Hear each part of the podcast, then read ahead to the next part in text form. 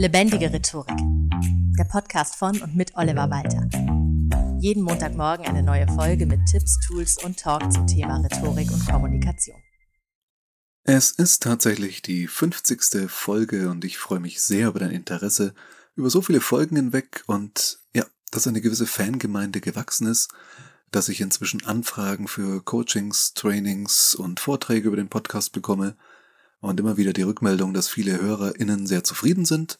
Und das freut mich sehr, denn dafür mache ich es ja. Für Feedback jeglicher Art, vom virtuellen Dankeschön bis hin zu gut dotierten Aufträgen, nehme ich alles sehr gerne an, ist alles Feedback, das mich motiviert weiterzumachen. Lange habe ich ja mit mir gerungen, worum es in der 50. Folge gehen soll und hatte dazu ja auch um eure Vorschläge gebeten, auf den sozialen Medien und auch über Mail an feedback at rhetorikpodcast.de. Und ja, da waren viele schöne Ideen dabei und einige davon werde ich auch noch umsetzen, versprochen. Entschieden habe ich mich jetzt aber doch für eine ganz andere Idee, die mir recht spontan gekommen ist. Und zwar möchte ich diese 50. Folge für ein Recap nutzen, wie man heute so schön sagt, also als Rekapitulation des bisherigen, was ich so gesagt habe, der bisherigen Folgen, also nicht auf Vollständigkeit hin, sondern einfach ein paar Punkte, die ich für besonders wichtig halte, dass man sie auch mal wiederholen kann, weil ich schon glaube, dass da in diesen 49 Folgen ganz viele konkrete Tipps dabei waren, die aber natürlich im Laufe der Zeit so ein bisschen in Vergessenheit geraten, wie das halt ist, oder vielleicht hast du dir auch gar nicht alle Folgen angehört und dadurch, wenn es blöd läuft, genau den Tipp verpasst, der dich rhetorisch voranbringen könnte. So oder so gilt ja immer, Wiederholungen schaden nicht. Dinge nochmal ins Gedächtnis rufen, damit sie besser hängen bleiben oder falls wir beim ersten Mal dich ankamen. Du kannst von dieser Folge aber natürlich auch profitieren, wenn du jetzt zum allerersten Mal in diesen Podcast reinhören solltest. Denn ich werde zu den einzelnen Do's und Don'ts, um die es heute geht, auch dazu sagen, in welcher Folge das damals dran kam. Hast du die Möglichkeit, diese Folge auch nochmal nachzuhören, wenn du ein bestimmtes Thema zum Beispiel vertiefen möchtest. Oder als regelmäßiger Hörer oder Hörerin eben es dir nochmal anhören möchtest. Außerdem ist mir aufgefallen, der Podcast hat im Lauf der Zeit sehr viele HörerInnen dazugewonnen. Da gab es also irgendwann so einen richtigen Sprung und seitdem wird jede neue Folge super angenommen und hat tolle Abrufzahlen. Und die allerersten paar Folgen werden offenbar zum Einstieg auch ganz gerne angehört.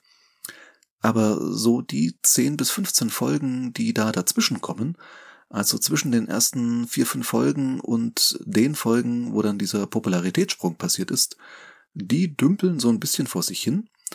Und das finde ich ein bisschen schade, weil ich da ja auch sehr schöne Folgen gemacht habe, wie ich persönlich finde.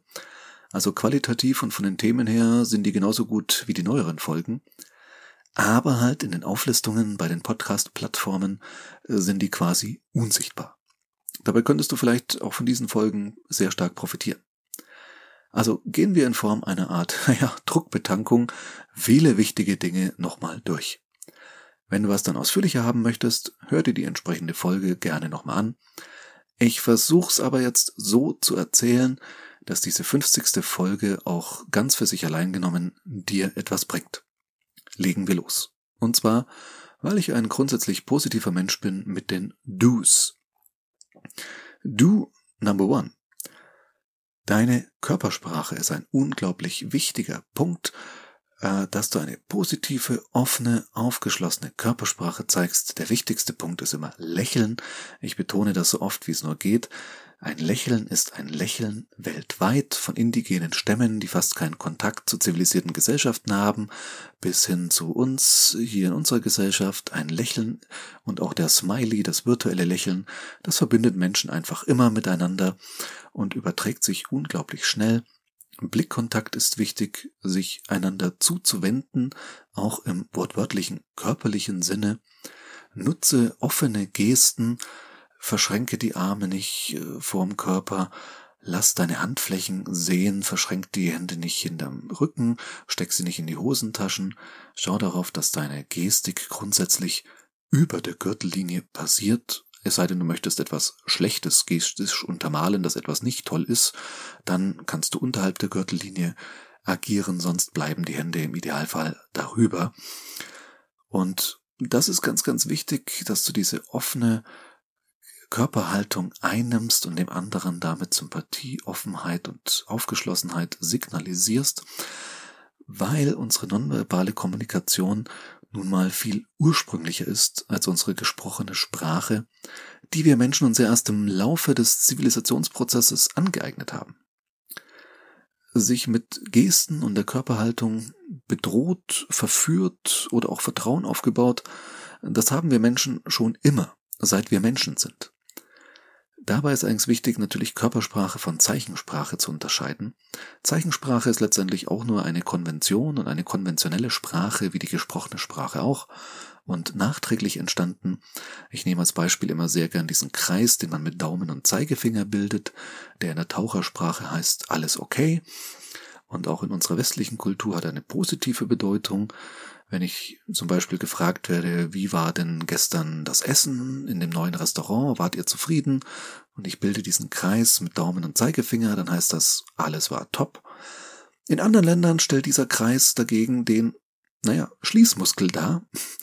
Das heißt, man zeigt einen Anus und das heißt, er hat in etwa die Funktionalität, die bei uns der Mittelfinger hat. Und das heißt, du könntest in einer anderen Kultur erleben, dass jemand den anderen fragt, na, wie war denn dein Date gestern? Und der macht diese Geste und der andere regt sich dann furchtbar drüber auf und du wirst denken, hä, wieso?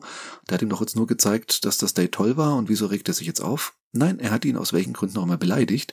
Das heißt, nonverbale Kommunikation, wenn es um Zeichensprache geht, kann ganz anders verlaufen, als wenn es um Körpersprache geht. Wie gesagt, ein Lächeln ist weltweit ein Lächeln, ein Kreis mit Daumen und Zeigefinger dagegen nicht. Mehr dazu und zu dieser Unterscheidung findest du in Folge 37. Du Nummer zwei. Es ist ganz wichtig, dass du die ZuhörerInnen deines Vortrags, deiner Präsentation oder auch in einem One-to-One-Gespräch nicht mit Zahlen, Daten, Fakten und Argumenten erschlägst, sondern das Ganze ein bisschen auflockerst, es anschaulicher machst. Zahlen zum Beispiel in Vergleich setzt, also sowas wie Pro Minute wird im Regenwald eine Fläche von drei Fußballfeldern abgeholzt. So gut wie jeder Mensch hier bei uns hat schon mal ein Fußballfeld gesehen und hat deswegen eine Vorstellung davon, wie groß eine Fläche von drei Fußballfeldern ist, während man mit irgendeiner Hektar- oder Quadratmeterzahl oftmals jetzt nicht so wirklich viel anfangen kann. Genauso kannst du zum Beispiel auch einen Gegenstand dabei haben, der als Symbol für etwas steht und dann auch zum Beispiel durch die Reihen gegeben werden kann zum Ausprobieren, also gerade bei Produktpräsentationen. Wenn es nicht gerade ein Flugzeugträger ist, ist es echt eigentlich schon richtig fahrlässig, nicht das Produkt, das du vorstellst, auch dabei zu haben und nicht nur auf einer Folie zu zeigen und durch die Leute, durchs Publikum so ein bisschen durchgehen zu lassen. Wenn die Leute etwas ausprobieren und anfassen können, sind sie automatisch mehr dabei, als wenn sie nur darüber erzählt bekommen. Du Nummer drei ist dieses wichtige Thema, das bei mir in Seminaren immer ganz vorne kommt, Feedback. Gib bitte Feedback. Denn wir geben uns in unserer Gesellschaft irgendwie viel zu wenig Feedback. Kritik heißt ja erstmal nur Beurteilung, kann also positiv oder negativ sein. Grundsätzlich, wenn wir kritisieren, äußern wir aber das, was nicht so gut war. Und das, was gut war, fällt leider viel zu häufig unter den Tisch. Ich finde es unglaublich wichtig, dass du Feedback auf konstruktive Weise gibst. Das heißt, sprich nicht über Fehler oder Schwächen, sondern sprich über Möglichkeiten, es das nächste Mal besser zu machen und was du dir wünschen würdest, was die andere Person vielleicht noch anders machen könnte und nicht darüber, was schlecht oder falsch war. Passe für Kritik, aber egal wie positiv oder wie auch immer konstruktiv sie ausfällt, passe dafür den richtigen Moment ab. Die meisten Leute mögen es nicht, wenn sie Kritik in einem Raum vor 20 Zuschauenden bekommen, sondern im Idealfall ist es in einem Vier-Augen-Gespräch. Wenn du mehr darüber wissen möchtest, warum ich die Sandwich-Regel, die bei Feedback gerne genutzt wird, nicht für so optimal halte und wie konstruktives Feedback meiner Meinung nach aussieht, hör noch mal rein in Folge 2. Du Nummer 4. Nutze deine Stimme. Achte auf Stimmlage, Sprechgeschwindigkeit und abwechslungsreiche, sinnstiftende Betonung. Auch die Lautstärke ist ganz wichtig. Ob du vor dich hin flüsterst oder auch mal richtig schreist und polterst. Zu viel Lautstärke wirkt unsouverän, zu wenig, aber auch, das wirkt wiederum ängstlich, das andere aufbrausend. Das heißt, du musst so herausfinden, was ist für deine Stimmlage die optimale Lautstärke und für den jeweiligen Anlass, was ist die optimale Sprechgeschwindigkeit, weil es nicht so verspringt, wenn man so super schnell vor sich hinredet und keiner mehr versteht, worum es eigentlich geht. Genauso wenig ist es hilfreich, wenn du zu langsam sprichst und äh, ja, du merkst es vielleicht jetzt als Zuhörer oder Zuhörerin schon denkst, komm, komm, das nächste Wort, jetzt mach doch mal ein bisschen hinne. Also, es gibt eine ideale Sprechgeschwindigkeit, eine ideale Lautstärke, eine ideale Tonhöhe und eine ideale Betonung und alles ist wieder so ein bisschen abhängig auch von deiner persönlichen Stimme. Und ganz wichtig auch, mach an den richtigen Stellen Pausen. Pausen sind nicht nur wichtig, damit sich etwas setzen kann und mal Zeit ist, um das sacken zu lassen, sondern sie erzeugt auch Spannung. Und das ist ganz wichtig, dass die Leute im Kopf sich vielleicht überlegen, was kommt jetzt als nächstes? Ah, genau. Mehr zur Stimme und wie du sie optimal nutzen kannst, auch mit noch mehr Beispielen, findest du in Folge Nummer 10. Du Nummer 5 das ist noch gar nicht so lange her. Es war, glaube ich, Folge 46. Nutze bitte jede Gelegenheit, die sich dir bietet, um das Reden zu üben. Erzähl im Freundeskreis witzige Anekdoten, stell dich vor 20 Leute in einen Jugendclub, bei einem Poetry Slam oder einem Open Mic auf die Bühne. Wirklich, man kann sagen, nichts ersetzt praktische Erfahrung. Es ist toll, wenn du dich mit Büchern, Videotutorials oder eben auch so einem Podcast wie diesem weiterbildest und an dir und deiner Rhetorik arbeitest. Aber das nützt dir nur etwas, wenn du auch lernst, es umzusetzen. Die PS auf die Straße bringen, wie man so in der Metapher sagt.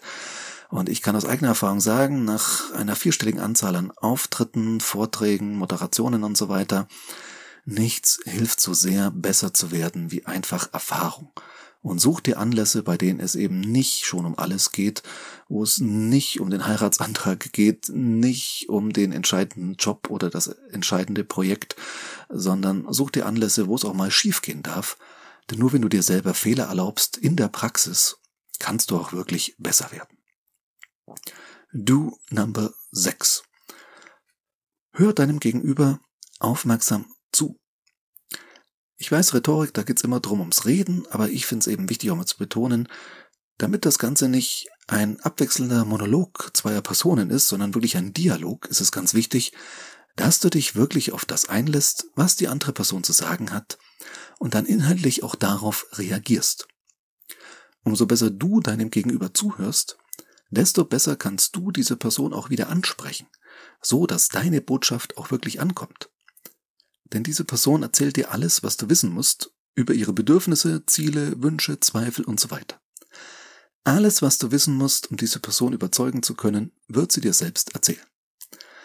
Außerdem gilt, wer immer nur selbst redet, erfährt gar nichts Neues. Und aus diesem Grund habe ich mich in Folge 35 damals mit dem Zuhörexperten Jürgen Melmucker unterhalten. Do Number 7.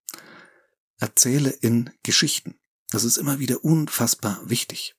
Geschichten bleiben, und das haben Studien wirklich gezeigt, viel besser im Gedächtnis als reine Zahlen, Daten, Fakten. Oftmals schreckt das so ein bisschen ab, weil man da denkt, oh, da muss ich ja so super kreativ sein und jetzt so einen grandiosen, originellen Einfall haben. Nee, musst du überhaupt nicht. Geschichten erzählen ist ein relativ simples Handwerk. Denn die erfolgreichsten Geschichten funktionieren immer nach denselben oder zumindest ähnlichen Prinzipien. Und es gibt wirklich schematische Anleitungen für Drehbücher, die sogar in Hollywood genutzt werden. George Lucas hat zum Beispiel Star Wars Episode 4 komplett geklaut. Das ist zum einen eine Samurai-Geschichte, zum anderen ein Western und dann hat er noch was aus einer anderen Science-Fiction-Geschichte so ein bisschen da mit reingepackt.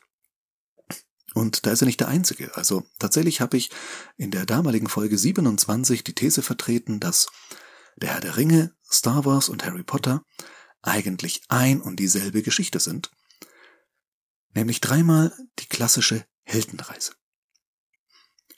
Ein Junge aus einfachen Verhältnissen, der ohne seine leiblichen Eltern aufwächst, wird in ein Abenteuer hineingezogen. für das er in keinster Weise vorbereitet ist und sein Zuhause verlässt. Doch ein väterlicher Freund steht ihm als Mentor bei, egal ob dieser nun Gandalf, Dumbledore oder Obi-Wan Kenobi heißt. Und es tut mir leid um den Spoiler, aber dieser väterliche Freund stirbt, macht aber nix, denn so richtig tot ist er nicht. Der eine kommt mit weißem Bart wieder, der andere als Machtgeist und der dritte hängt als Porträt irgendwo rum. Unser Held lernt im Laufe seiner Aufgabe alle notwendigen Fähigkeiten und erfährt zudem mehr über sich und seine Familie. Stichwort Nein, ich bin dein Vater. Begleitet wird der Held dabei an den wichtigsten Stationen, denn es wird sehr viel herumgereist, von exakt zwei Begleitern. Hermine und Ron, Leia und Han oder Gollum und Sam. Einer von beiden muss offenbar einen einsilbigen Namen haben, keine Ahnung warum.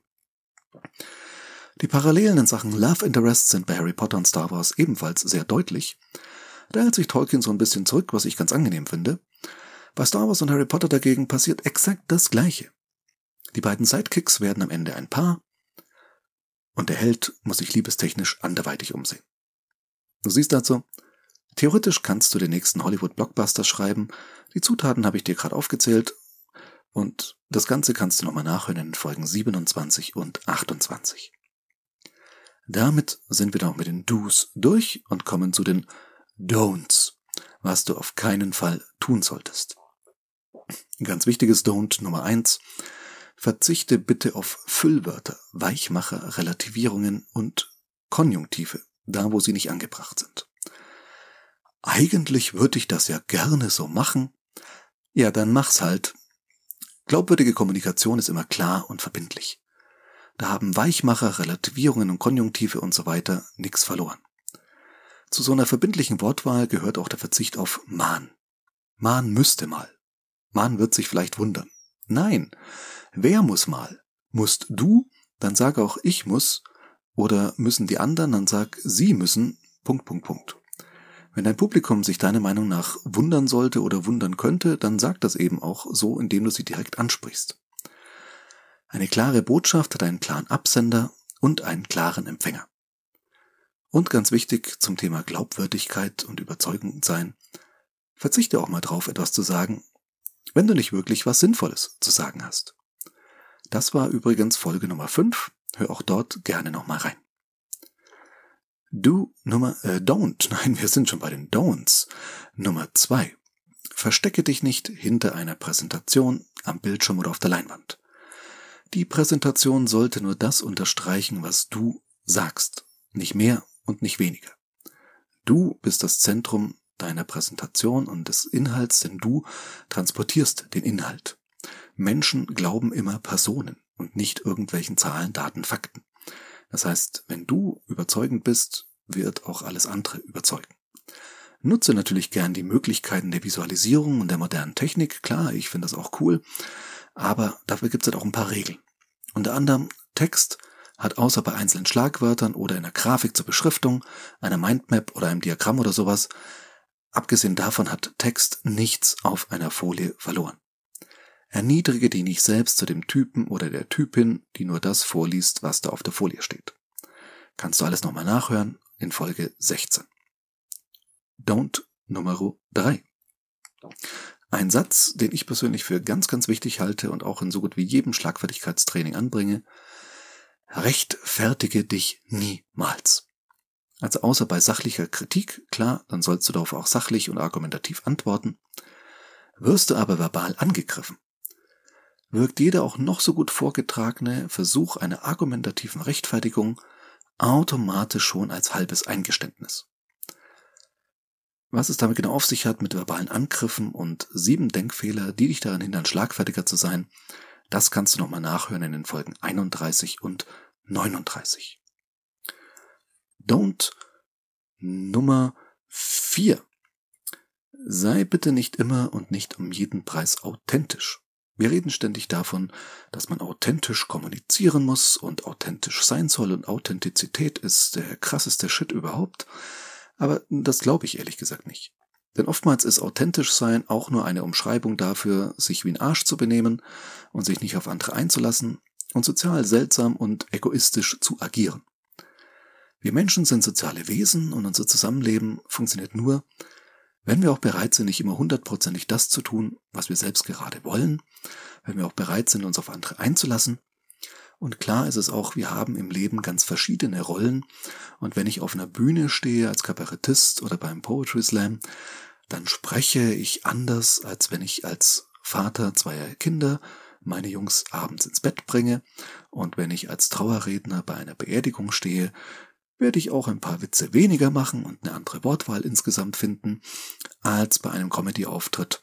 Und deswegen bin ich trotzdem authentisch, weil ich mich auch, also ich bin nicht authentisch, obwohl ich mich jeweils an die kommunikative Situation noch anpasse, sondern ich bin authentisch, weil ich meine verschiedenen Rollen auch jeweils auslebe und mich darin auch jeweils angemessen verhalte. Don't Nummer 5. Was du bei Lampenfieber auf keinen Fall tun solltest, ist ruhig stehen bleiben und versuchen, dich zu beruhigen und die Ruhe zu bewahren, die du schon nicht mehr hast. Ich habe in Folge 4 damals ausführlich erklärt, dass Lampenfieber erstmal ein, eine rein körperliche Reaktion ist, noch aus der Zeit des Urmenschen kommend, aus der Steinzeit oder was weiß ich, wie man es genau verorten kann, dass wenn Adrenalin einschießt, weil du exponiert bist, dass du dann letztendlich zwei Optionen klassisch hast, nämlich Angriff oder Flucht. Und egal, wofür von den beiden du dich entscheidest, es hat beides mit Bewegung zu tun. Und Bewegung baut Adrenalin wieder ab. Wenn du das Adrenalin nicht abbaust, wird es irgendwie in deinem Körper weiter wirken. Zum Beispiel indem ein Bein zittert oder die Hände zittern. Dein Körper will sich bewegen. Also wenn du rechtzeitig vor einem Auftritt vor einer Präsentation oder auf einem wichtigen Gespräch nervös wirst, kannst du nochmal richtig Treppen steigen oder auf der Stelle hüpfen, so lange, bis das Adrenalin so weit abgebaut ist, dass du dich wohlfühlst. Und das ist für mich auch eine ganz wichtige Botschaft. Ich möchte Menschen immer dabei helfen, ihr Problem mit Lampenfieber loszuwerden. Ich möchte Menschen aber ungern dabei helfen, Lampenfieber an sich loszuwerden. Denn das Lampenfieber an sich ist auch eine Energiequelle, die du positiv für dich und das, was du gerade im Gespräch oder in dem Vortrag tust, nutzen kannst. Das heißt, auch nach vielen hundert Auftritten habe ich immer noch Lampenfieber, aber ich habe kein Problem mehr damit, sondern ich nutze es positiv und das tun unglaublich viele Schauspieler und Schauspielerinnen, Bühnenmenschen aller Art, Musikerinnen, die werden immer noch nervös, aber sie freuen sich richtig drauf und nehmen dieses Gefühl schon fast ja wie eine körpereigene Droge mit. Mehr zum Thema Lampenfieber war in Folge 4. Don't Nummer 6. Sag nicht immer aber. Denn aber hat eine ganz andere Wirkung auf Menschen als zum Beispiel das neutrale und oder auch das Wörtchen obwohl. Mein Beispiel in Folge 11 war, du hörst meinen Podcast und bist schon sehr müde. Du hörst meinen Podcast, aber bist schon sehr müde. Du hörst meinen Podcast, obwohl du schon sehr müde bist. Ist dir der Unterschied aufgefallen zwischen und, aber, obwohl? Nutze das durchaus zu deinem Vorteil, indem du das für dich einsetzt. In Folge 11 habe ich dir damals noch mehr kleine Wörter mit ganz großer Wirkung vorgestellt. Hör da gerne nochmal rein. Und als letztes, als Don't Nummer 7, ein Punkt, der mir auch ganz wichtig ist und der garantiert nicht nur für Rhetorik und Kommunikation gilt, sondern allgemein im Leben. Versuch nicht immer um jeden Preis perfekt zu sein. Denn das klappt erstaunlich oft eh nicht. Kostet aber unfassbar viel Energie. Deshalb habe ich dir in Folge 8 damals das Pareto-Prinzip vorgestellt. Das besagt, dass 80 Prozent des Ergebnisses mit 20 Prozent des Aufwands erreichbar sind. Klar gibt Sachen, da gilt ganz oder gar nicht. Wenn du das geplatzte Wasserrohr nur zu 80 Prozent abdichtest, wirst du keine Freude damit haben. Aber in vielen Bereichen ist Perfektionismus eher hinderlich. Und die Rhetorik gehört für mich da ganz klar dazu. Klar kannst du immer noch weiter an dir arbeiten, egal wie gut du schon bist. Aber totale Perfektion wirkt auch gar nicht mehr authentisch. Und überzeugt deswegen dann auch gar nicht mehr. Kann also sogar kontraproduktiv sein. Um dir das zu verdeutlichen, heißt diese Episode auch sieben Do's und Don'ts und nicht zehn Do's und Don'ts. Sind nicht mal ganz 80 Prozent, aber hey, Pareto. So. Das waren die sieben Do's und Don'ts. Und die 50. Folge. Hausaufgabe der Woche ist hoffentlich klar. Hör dir alle 50 Folgen nochmal an. Jetzt, sofort. nee, natürlich nicht. Überleg dir mal, welche Folge bzw. welches Thema dich bei unserem kleinen Galopp durch den bisherigen Podcast vielleicht so ein kleines bisschen angetriggert hat, um dich damit nochmal ausführlicher zu befassen. Und dann tu das. Wie schon eingangs gesagt, Wiederholungen sind wichtig, um Gelerntes zu verfestigen. Und da das hier die 50. Folge ist und die direkt vor Weihnachten 2021 kommt und du dir eine Belohnung verdient hast, dafür, dass du so an dir und deiner Kommunikation arbeitest, verschenke ich drei Bücher. Zwei Anthologien mit Poetry Slam Texten, in denen jeweils auch ein Text von mir mit drin ist. Zum einen, die eine Textsammlung heißt Text Sorbet, warum auch immer, und die andere nennt sich Poetry for Future, da geht es um Nachhaltigkeit und so weiter. Und ich verschenke zusätzlich auch meine Kurzgeschichtensammlung rund um das Thema Vaterschaft, basierend auf meinem gleichnamigen Bühnenprogramm, nämlich Breaking Dad, einen Vater schafft die Vaterschaft. Wenn du eines der Bücher haben möchtest, schreib mir doch einfach an feedback at rhetorikpodcast.de und wenn du möchtest, schreib gerne auch dazu, welche Folge deine bisherige Lieblingsfolge ist, wenn du eine Lieblingsfolge hast. Die ganze Aktion endet schon am 23.12.2021, einfach damit ich dich, falls du ein Buch erhältst, dann auch gleich informieren kann und du dich an Weihnachten, auch wenn du das Buch dann noch nicht hast, zumindest drüber freuen kannst. Beim Thema Vaterschaft sei noch kurz mein Hobby-Podcast erwähnt, den ich mit zwei anderen Vätern zusammen mache, nämlich Väterkomplexe. Kevin und Max sind Bühnenkollegen und eben auch Väter und wir unterhalten uns da übers Vatersein und all die Dinge, die damit zu tun haben. Und falls du allgemein gern Podcasts hörst, hör doch auch dort mal hinein.